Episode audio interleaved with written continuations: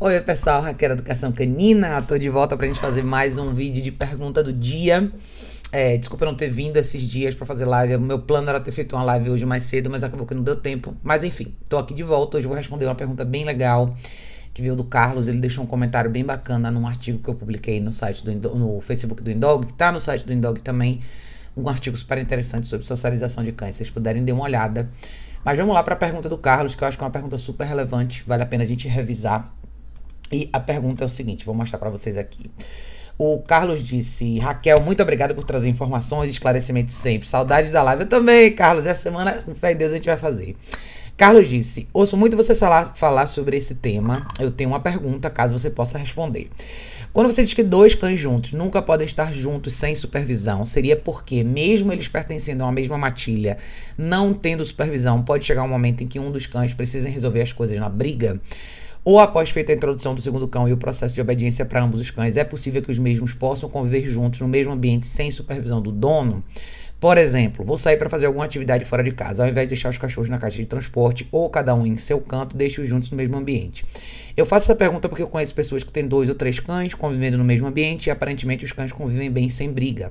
Eu provavelmente sei o que você vai responder, mas queria confirmar se é isso mesmo. O fato desses cães não estarem brigando agora não quer dizer que não possa ter uma disputa no futuro, correto? Por isso que você sempre opta pela prevenção. Seria isso? Ou realmente após um período de adaptação, adestramento e feita obediência, é possível que o cão entenda que na ausência do dono ele não deve brigar com outro cão da casa. Se não puder me responder, tudo bem, eu agradeço novamente desde já, afinal de contas você já ajudou eu e tantos outros donos de cães por aí.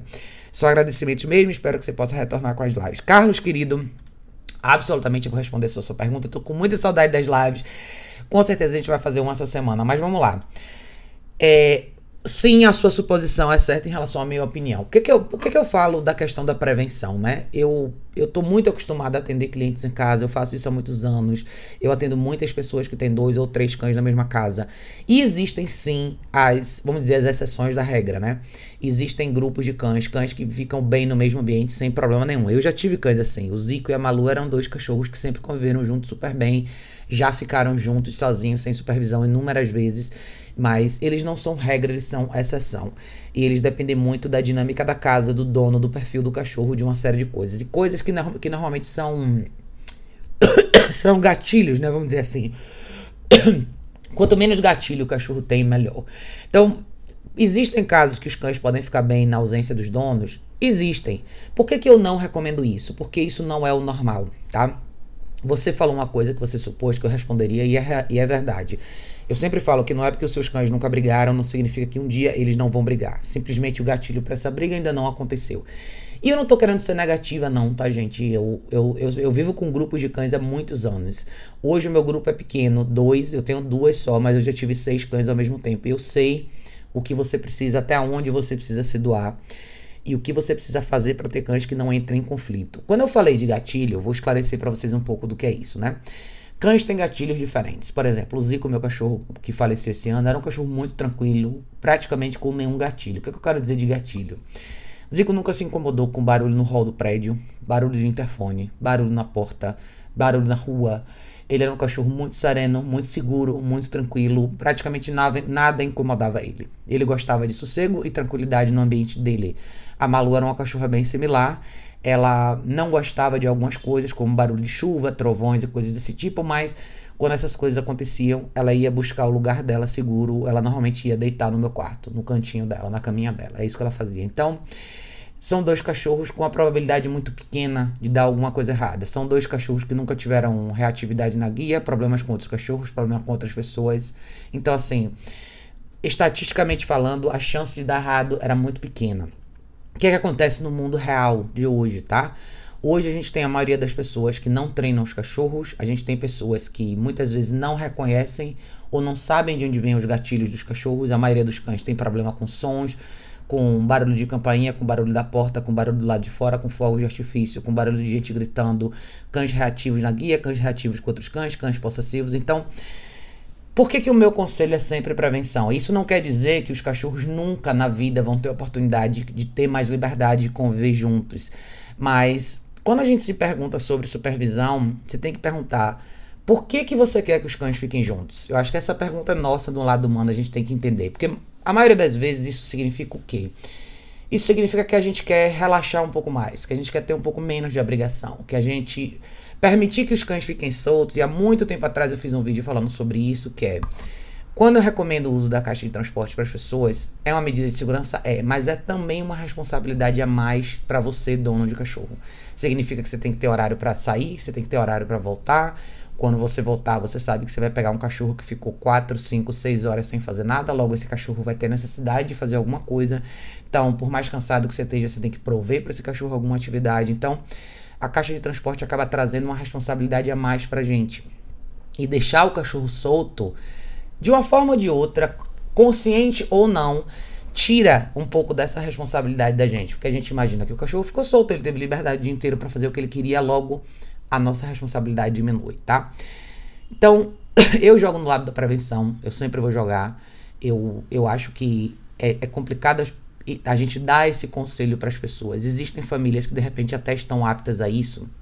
Até existe, mas a realidade é você não sabe o que vai acontecer na sua ausência. Eu vou dar alguns exemplos que podem acontecer em casas com dois cães da mesma casa que nunca brigaram e podem acontecer de, de alguma coisa errada. Vou dar um exemplo que acontece até com bastante frequência. Dois cachorros calmos e tranquilos. Por uma, alguma razão, um cachorro se machuca na sua ausência. Sei lá, ele vai entrar no seu banheiro e prende uma pata no ralo. A unha dele fica presa. Ele vai começar a gritar de dor. O outro cachorro muito provavelmente vai para cima dele. Pode, esses cachorros podem se amar todos os dias mas o fato de existir esse grau de instabilidade e o cachorro começar a gritar no universo animal, a, a natureza, o instinto natural é ele eliminar essa instabilidade. Se ele tiver machucado, se o cachorro estiver ruim, ele provavelmente vai lá e querer parar esse cachorro. Existe uma chance dele morder esse cachorro numa situação como essa. Existe uma chance do cachorro que está com dor retaliar. Aí você tem uma briga na mão. Você chega em casa com um acidente horrível na sua frente. Ai, Raquel, você é drástica, você é dramática. Isso vai acontecer uma vez em um milhão. Quantas vezes precisa acontecer? Só precisa acontecer uma vez, né? Pode ser que seja um em um milhão. Pode ser um exemplo que nunca aconteça com nenhum de vocês.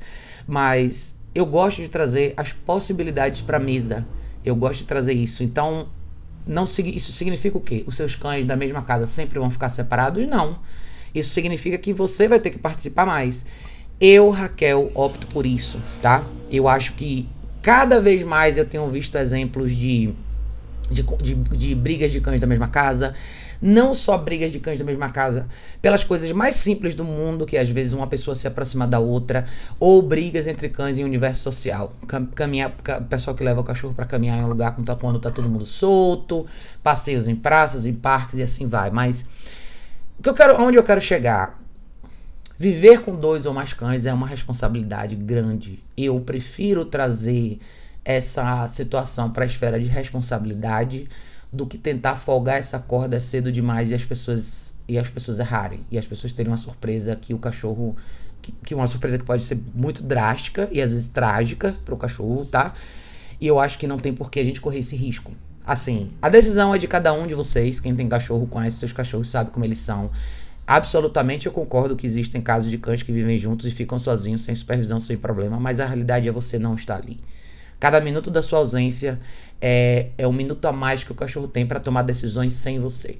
É um minuto a mais que aquele cachorro tem para fazer escolhas sem a sua intervenção.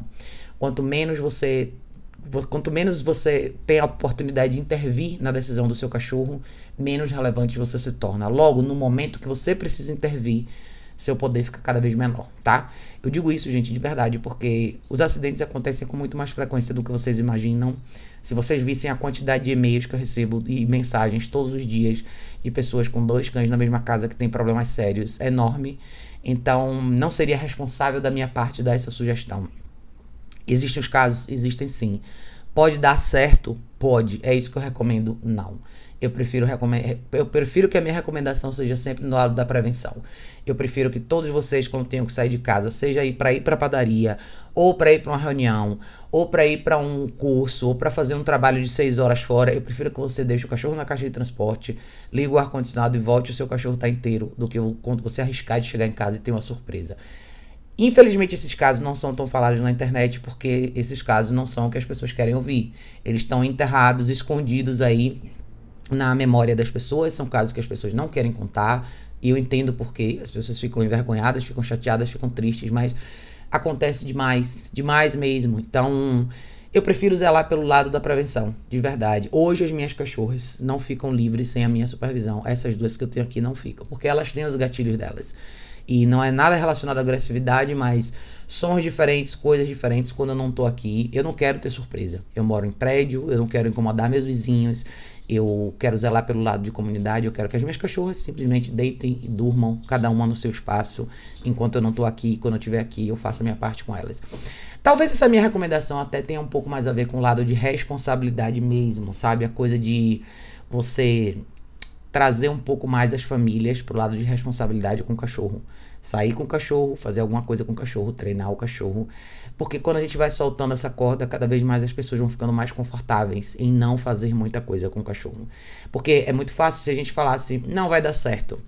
Pode deixar os dois cachorros juntos que não vai ter problema nenhum amanhã as pessoas vão falando, ah, então beleza, eu posso voltar para casa um pouco mais tarde. Ou eu posso ficar mais tempo nesse jantar com a minha amiga. Ou eu posso sair do trabalho e ir para um happy hour, porque minha cachorra tem espaço para fazer o que ela quiser.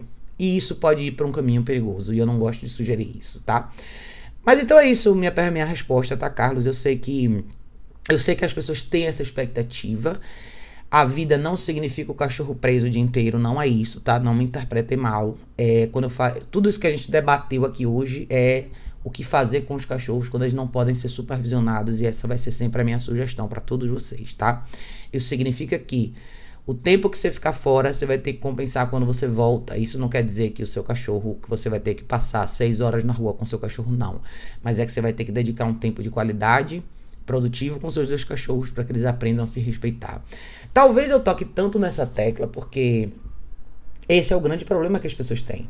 É engraçado, né? Porque muita gente às vezes imagina que o treinamento de cachorro envolve milhões de coisas elaboradas e na realidade é o feijão com arroz que faz a diferença. São essas pequenas coisas que vão fazer a diferença entre você ter um cachorro mais tranquilo ou não. Um cachorro que vai saber respeitar não só o seu outro cachorro da casa, mas outros cachorros em ambientes sociais, outras pessoas que vierem a vir à sua casa e assim vai. Então, esse é o cachorro doméstico, essa é a vida do cachorro doméstico. Ele tem que saber esperar, ele tem que masterizar a arte de não fazer nada, de não interagir.